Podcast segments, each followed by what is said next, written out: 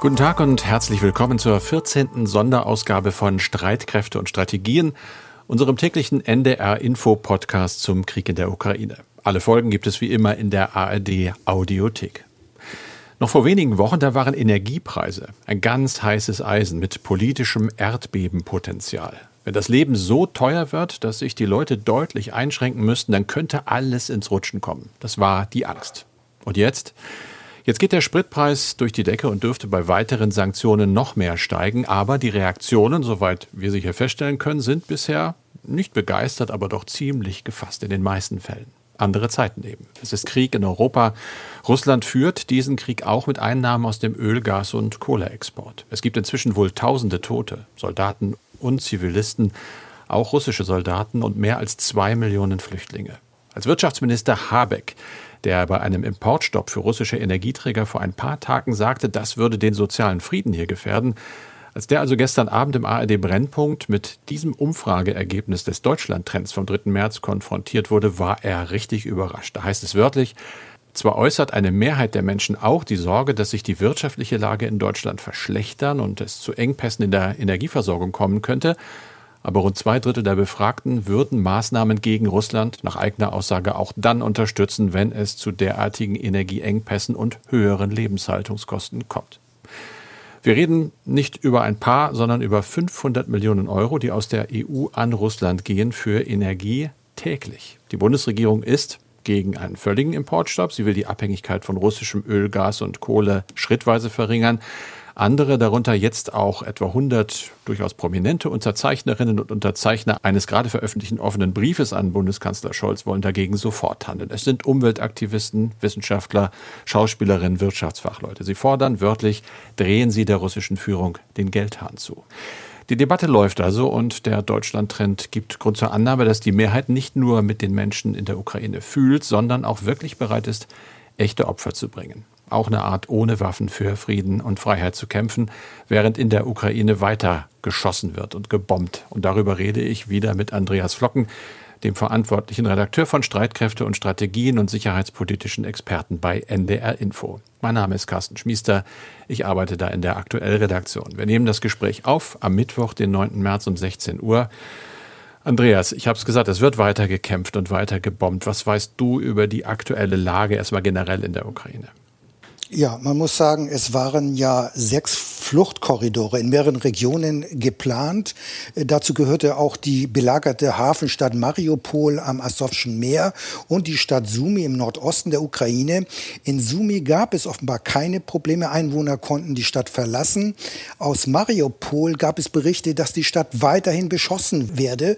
Das heißt, eine Feuerpause hat es dort erneut nicht gegeben.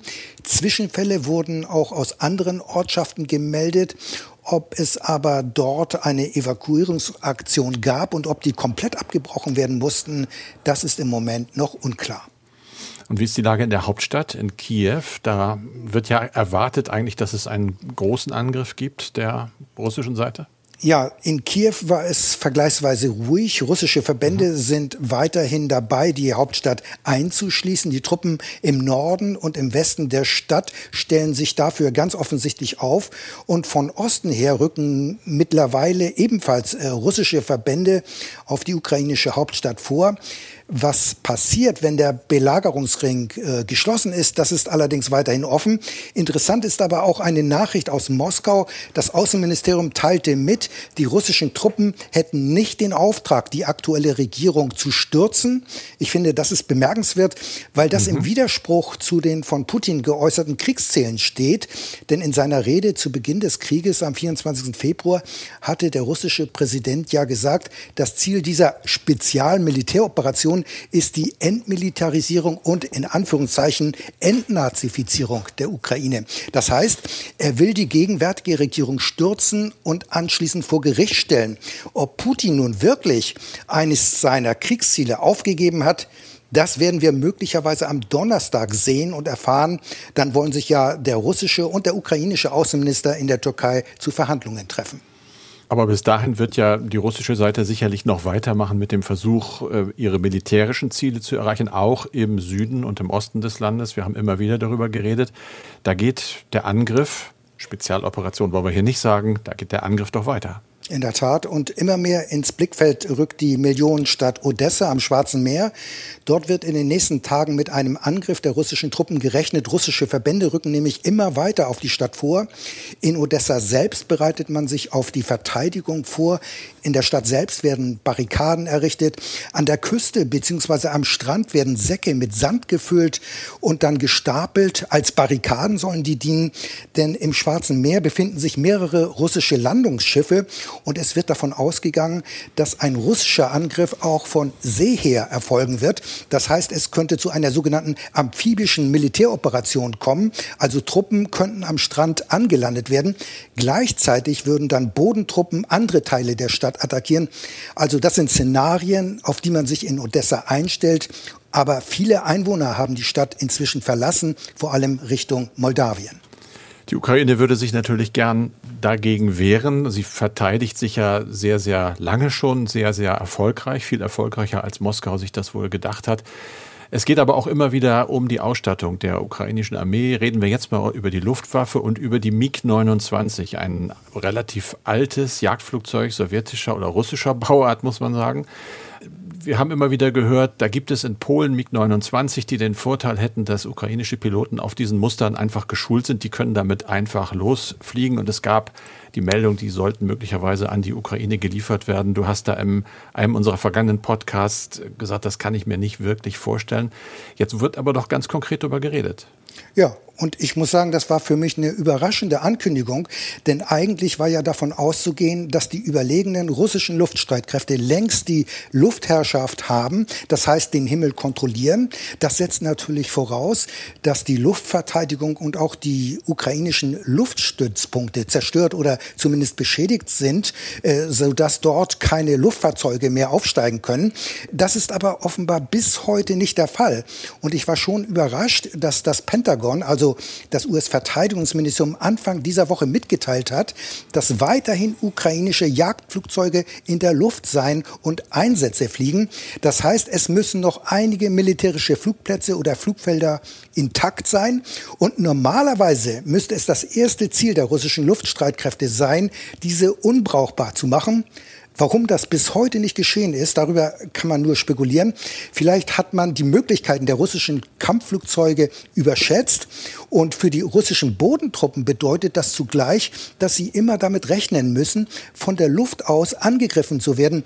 Also der ganze Feldzug ist äh, sehr ungewöhnlich, denn normalerweise schicken militärische Planer ihre Bodentruppen erst ins Land, wenn man die eigene Luftherrschaft hergestellt hat. Das haben wir im Kosovo-Krieg 1999 so gesehen und im, in den Golfkriegen 1991 und im Irakkrieg 2003. Was aber nun mit den MiG-29 Kampfflugzeugen passieren wird und wie es da weitergeht, das ist noch völlig offen. Man hört, dass äh, Polen gesagt hat, wir würden die nach Rammstein fliegen, eine amerikanische Airbase, und von dort aus sozusagen in die Hände der Amerikaner geben, dafür F-16 von den Amerikanern kriegen. Amerika hat Nein gesagt. Äh, ist das das endgültige Aus dieses Projekts oder wird da hinter den Kulissen noch geguckt? Ich glaube, da wird äh, noch hinter den Kulissen verhandelt. Äh, man muss mhm. dazu sagen, die USA haben ja zunächst die Vorstellung gehabt, dass Polen seine rund 20 MiG-29 an die Ukraine weitergibt. Und die Überlegung war wohl, dass ukrainische Piloten nach Polen kommen und dann von dort aus mit den Maschinen in die benachbarte Ukraine fliegen. Der Hintergrund ist, die Ukraine hat Piloten, die an diesem Waffensystem ausgebildet sind. Das heißt, sie müssten nicht groß eingewiesen werden. Aber Polen hat diese Weitergabe zunächst abgelehnt. Der Grund liegt auch auf der Hand. Dahinter steckt nämlich die Befürchtung, Warschau könnte Kriegspartei werden, insbesondere wenn die Maschinen direkt von Polen in die benachbarte Ukraine geflogen werden. Daher kam dann aus Warschau der Vorschlag, die MiG-29 zum US-Stützpunkt ins rheinland-pfälzische Rammstein zu fliegen. Und dann sollten die USA zusehen, wie die Maschinen in die Ukraine kommen. Also diese Idee aber wurde dann vom US-Verteidigungsministerium abgelehnt. Auch der Hintergrund, Rammstein ist ja zugleich eine NATO-Airbase und offenbar wollen die USA den Eindruck verhindern, die NATO beteilige sich an Waffenlieferungen. Und die Befürchtung ist, dass auf diese Weise nämlich die NATO möglicherweise zur Kriegspartei werden könnte. Und das will natürlich auch die NATO auf jeden Fall verhindern. Man muss aber auch sagen, Präsident Zelensky macht ziemlichen Druck. Er will dringend diese Kampfjets haben. Und zwar auch vor dem Hintergrund, dass die NATO ja bekanntlich die Errichtung einer Flugverbotszone über der Ukraine abgelehnt hat. Und ich finde, völlig zu Recht lehnt die NATO das ab, denn damit würde sich die NATO praktisch in einen Krieg mit Russland begeben. Die Bundeswehr hatte auch mal MiG-29, wenn ich ganz genau nachdenke. Ne? Wo sind die geblieben als eine Übernahme von der ehemaligen NVA? Ja, Deutschland ist insofern auch indirekt involviert, denn ein Großteil der MiG-29 die jetzt in Polen sind, sind Maschinen, die die Bundeswehr nach der deutschen Einheit von der NVA der DDR übernommen hatte. Sie wurden zunächst auch in der Bundeswehr geflogen, diese Maschinen. Sie wurden dann vor knapp 20 Jahren an Polen abgegeben, praktisch verschenkt. Ein Euro heißt es, hätten die gekostet, 22 Maschinen. Also die Flugzeuge sind deutlich mehr als 30 Jahre alt, aber offenbar tun sie noch ihre Dienste. Aber es ist jetzt, wie gesagt, noch vollkommen offen, wie es mit diesem Waffensystem weitergeht. Aber ich glaube, dass diese Kampfflugzeuge beim militärischen Abwehrkampf der Ukraine letztlich keine entscheidende Rolle spielen. Wenn es um militärische Unterstützung geht, geht es in erster Linie um Panzerabwehrwaffen und Flugabwehrraketen. Die sind viel wichtiger, so würde ich das zumindest sehen. Und natürlich Aufklärungsergebnisse und Informationen, damit die ukrainische Militärführung ein umfassendes Lagebild hat und die eigenen Kräfte entsprechend positionieren und gruppieren kann. Aber Carsten, ähm, dieses Hin und Her um die MiG-29 der Polen zeigt aber auch, die USA sind vorsichtig. Wenn es um die Unterstützung der Ukraine geht, dann wollen sie auf keinen Fall zur Kriegspartei werden. Und ähm, wir haben ja schon mehrfach über diese Unterstützung gesprochen. Wo liegt denn bei den USA die Grenze? Na, wo liegt sie überall? Nicht nur bei den USA, sondern generell. Das ist richtig schwer zu sagen. Man kann sagen, äh, es kommt ein bisschen darauf an, vielleicht mal ein bisschen zurück in der Geschichte. Bis 1945 war Krieg völkerrechtlich ja als Mittel der Politik anerkannt. Da gab es nur zwei Optionen. Entweder Konfliktpartei, wie es hieß, oder neutraler Staat. Wer da also Waffen lieferte, oder wer auch nur den Durchmarsch von Truppen erlaubt hat, der war automatisch Konfliktpartei. Und das hieß, der durfte auch angegriffen werden. Dann gab es die Charta der Vereinten Nationen 1945, da ändert sich plötzlich alles. Jetzt ist nämlich Gewalt zwischen Staaten ja grundsätzlich erstmal verboten. Und die Hürde für die Einstufung eines Staates als Konfliktpartei ist seitdem auch deutlich angehoben worden. Es gibt allerdings sozusagen im Kleingedruckten bis heute ganz wenig sehr eindeutige Regeln, stattdessen eben sehr, sehr große Grauzonen. Die Frage also, die sich immer wieder stellt, machen denn Waffenlieferungen einen Staat automatisch zu einer Konfliktpartei? Die westliche Ansicht im Moment im Fall Ukraine ist ganz klar, nein, das passiert nicht, sonst hätte es diese Lieferung nicht gegeben. Anders wäre es, als Beispiel, wenn zum Beispiel Deutschland Flugzeuge mit eigenen, also mit Bundeswehrpiloten zur Verfügung stellen würde oder Panzer mit Bundeswehrbesatzungen. Dieses Dilemma hat natürlich die amerikanische Regierung auch. Die sagen immer wieder, unsere Hilfe ist rein defensiv. Allerdings ist dem Weißen Haus und auch dem Pentagon klar, das ist sehr, sehr dünnes Eis. Man hat eigene Völkerrechtsberater, die immer wieder sagen, das dürfen wir, das nicht. Aber was macht man? Die Amerikaner haben zum Beispiel diese Waffenlieferungen nur an die Grenze zur Ukraine gebracht, nach Polen, nach Rumänien. Von dort wurden sie von Ukrainern abgeholt und dann auf dem Landweg ins Land gebracht. Da ging es um Waffen, um die von dir zitierten Panzerabwehrwaffen, zum Beispiel Luftabwehrraketen. Aber viel wichtiger, auch das hast du schon gesagt, ist ja eigentlich Intel, also sind die Geheimdiensterkenntnisse oder die Aufklärungserkenntnisse. Das sind Satellitenbilder, abgehörte Funksprüche. Die liefern die Amerikaner nicht sofort, sondern anonymisiert, also so, dass äh, man nicht unbedingt so einfach rauskriegt, auf welche Weise sie entstanden sind, an die ukrainischen Streitkräfte. Allerdings nicht mit Daten zu konkreten Abschusszielen. Das ist auch wieder so ein Versuch, auf diesem schmalen Grad zur Kriegspartei eben nicht auf die falsche Seite zu fallen. Dasselbe gilt bei Cyberangriffen für russische Ziele. Auch da passen die Amerikaner halt auf, dass wenn sie sich da Kommunikationsmittel zum Beispiel der russischen äh, Truppen vornehmen, die immer nur zeitweise ausgeschaltet werden, nicht generell, weil sonst fürchte man, wäre man wiederum Kriegspartei. Alles unheimlich kompliziert, juristisch nie eindeutig. Es kommt auf die Sichtweisen an und natürlich letztlich auch darauf, was Putin sagt, was für ihn die Gegenseite zur Kriegspartei macht. Er hat ja zum Beispiel schon gesagt, die Wirtschaftssanktionen kämen für ihn einer Kriegserklärung gleich. Also da hilft das Völkerrecht dann am Ende auch nicht, wenn ein Mann im Kreml beschließt, dass es ihn nicht mehr interessiert. Dieser Mann hat eben Not im Moment. Das ist, glaube ich, unbestritten, Andreas. Das geht auch aus deinen ganzen Lageeinschätzungen hervor. Man kommt immer mehr zum Eindruck, die russischen Streitkräfte sind doch auch wohl kräftig überschätzt worden. Da läuft wahnsinnig viel schief. Ja, wir haben ja hier schon mehrfach erwähnt, äh, dass der ganze Feldzug gar nicht so abläuft, äh, wie sich das die russischen Militärplaner eigentlich wohl vorgestellt haben. Und wir haben ja anfangs eben festgestellt, dass auch die russische Luftwaffe bis heute nicht die Luftüberlegenheit äh, gewonnen hat und die Luftverteidigungsfähigkeiten der Ukraine ausgeschaltet haben. Dabei hat die Ukraine nur sehr begrenzte und eingeschränkte Fähigkeiten zur Luftverteidigung. Das heißt, westliche Militärs und Strategieplaner, die kommen aus dem Stau nicht mehr heraus. Und der Eindruck ist, man hat die Fähigkeiten der russischen Streitkräfte ziemlich überschätzt. Und dafür gibt es so einige Hinweise. Ein Beispiel ist auch der zeitweise mehr als 60 Kilometer lange Konvoi, der ja tagelang äh, im Norden vor Kiew stand. In Teilen ist er wohl immer noch da. Und militärisch ist das eigentlich ein Unding. Und einer der Gründe ist wohl, dass diese Verbände zu wenig Treibstoff hatten. Das gilt auch für die Verpflegung und die Munition, offenbar nur für wenige Tage. Und damit verbunden ist dann offenbar auch eine ganz schlechte Kampfmoral der Truppen.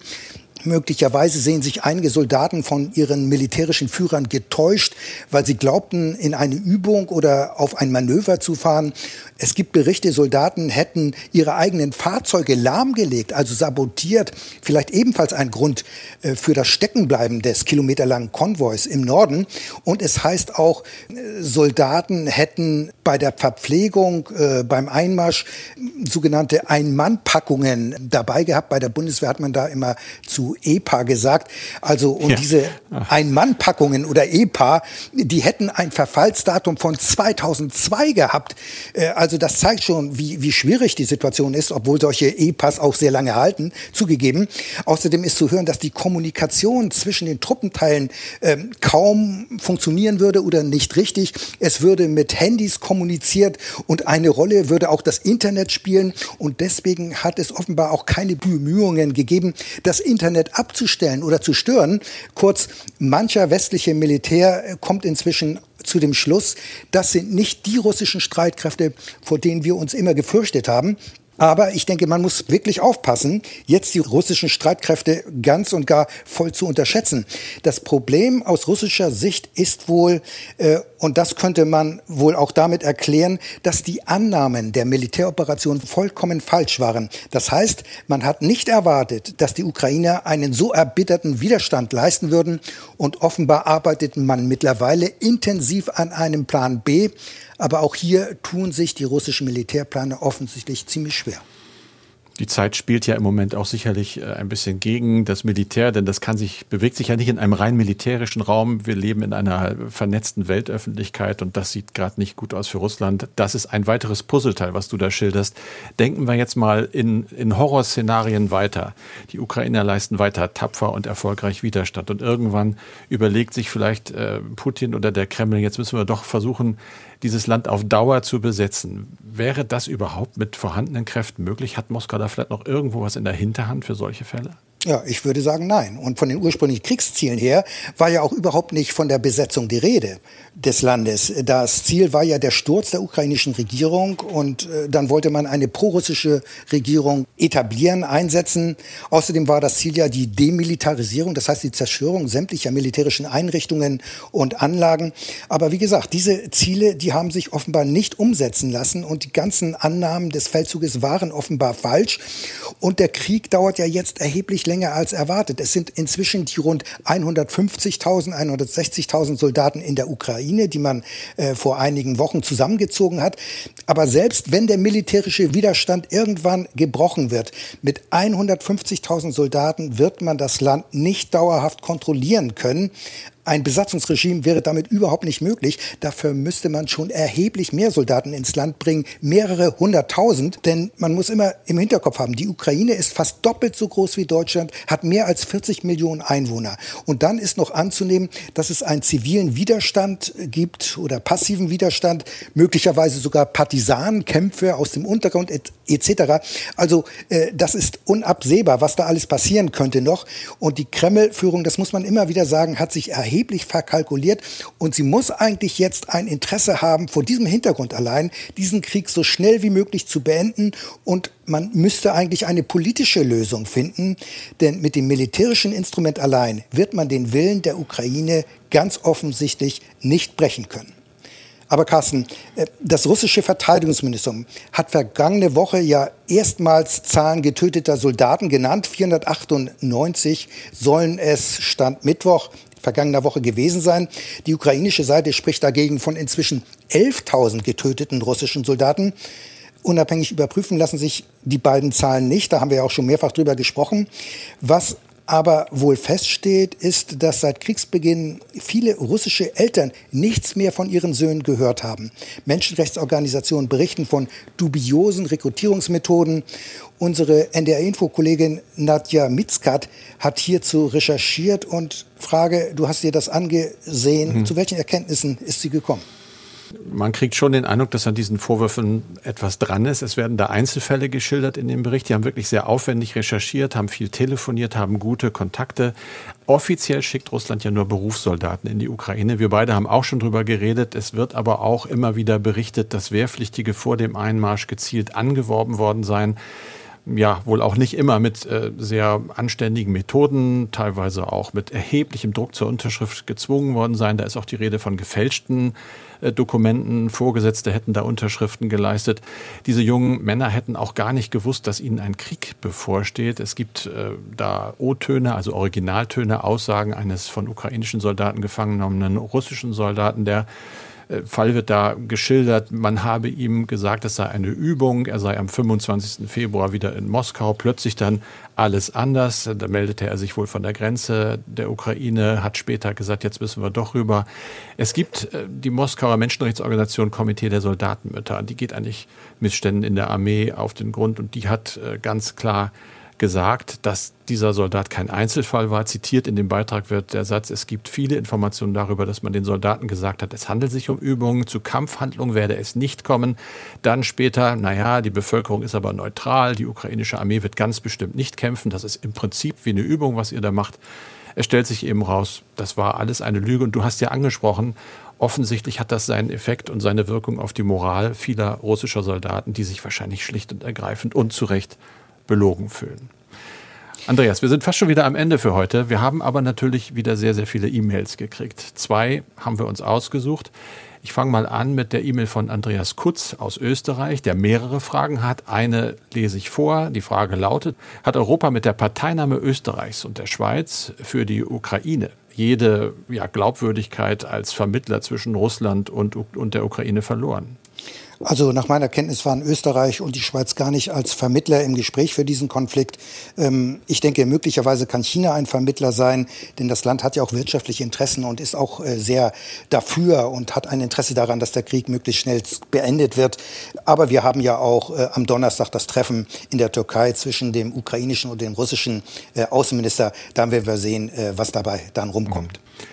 Stefan Drün aus Berlin schreibt, den Medien ist zu entnehmen, dass in Russland nur eine Minderheit sich gegen den Krieg positioniert. Die Mehrheit steht wohl hinter der Regierung und glaubt den staatlichen Informationen über Genozid und Naziregime in Kiew. Gibt es überhaupt Bemühungen, das russische Volk von außen zu informieren? Es ist äh, vorwiegend von der Untersagung der inländischen kritischen Berichterstattung und der Schließung internationaler Pressevertretungen oder Sender zu hören. Ich fürchte, dass wir in eine sehr schwierige Zukunft gehen, wenn das russische Volk nicht die Tatsache des Krieges erfährt. Aber wie, Andreas? Ja, also wir hören ja, dass Präsident Zelensky sich äh, auch immer wieder an das russische Volk selbst wendet. Er spricht ja auch sehr gut Russisch, beziehungsweise spricht Russisch und ist dort auch bekannt. Aber ich denke auch, auf Dauer wird sich das nicht aufrechterhalten lassen, dass man die russische Bevölkerung im Unklaren lässt. Äh, wir haben ja Social Media und auch andere Möglichkeiten in unserem globalen Zeitalter, im Zeitalter des Internets. Also von daher mittelfristig würde ich sagen, äh, wird die russische Bevölkerung durchaus wissen, dass es sich hier um einen Krieg und nicht um eine Spezialmilitäroperation handelt, was wir hier in der Ukraine erleben. Ich habe auch gelesen, dass die BBC zum Beispiel, die britische BBC, alte Kurzwellensender wieder reaktiviert, die eigentlich schon abgeschaltet wurden, weil man damit bis tief nach Russland reinsenden kann. Vermutlich dann eben auf Russisch, um Informationen zu verbreiten. Auch das hätten wir vor ein paar Wochen nicht für möglich gehalten. Wir senden natürlich nicht nur auf UKW, sondern auch einen Podcast, sind also ganz modern und digital. Äh, Andreas Flocken und Carsten Schmiester für heute sagen wir Tschüss. Morgen sind wir wieder da. Zum Schluss noch einen Tipp, einen anderen Podcast, der heißt Krieg in Europa, das Update zur Lage in der Ukraine. Die Moderatoren von NDR Info bringen Sie darin zweimal am Tag, und zwar morgens um 6.30 Uhr und abends um 17.30 Uhr auf den aktuellen Stand der Entwicklungen im Ukraine-Krieg. Also ruhig mal reinhören, zum Beispiel in der Audio-App der ARD. Das ist dann die ARD Audiothek.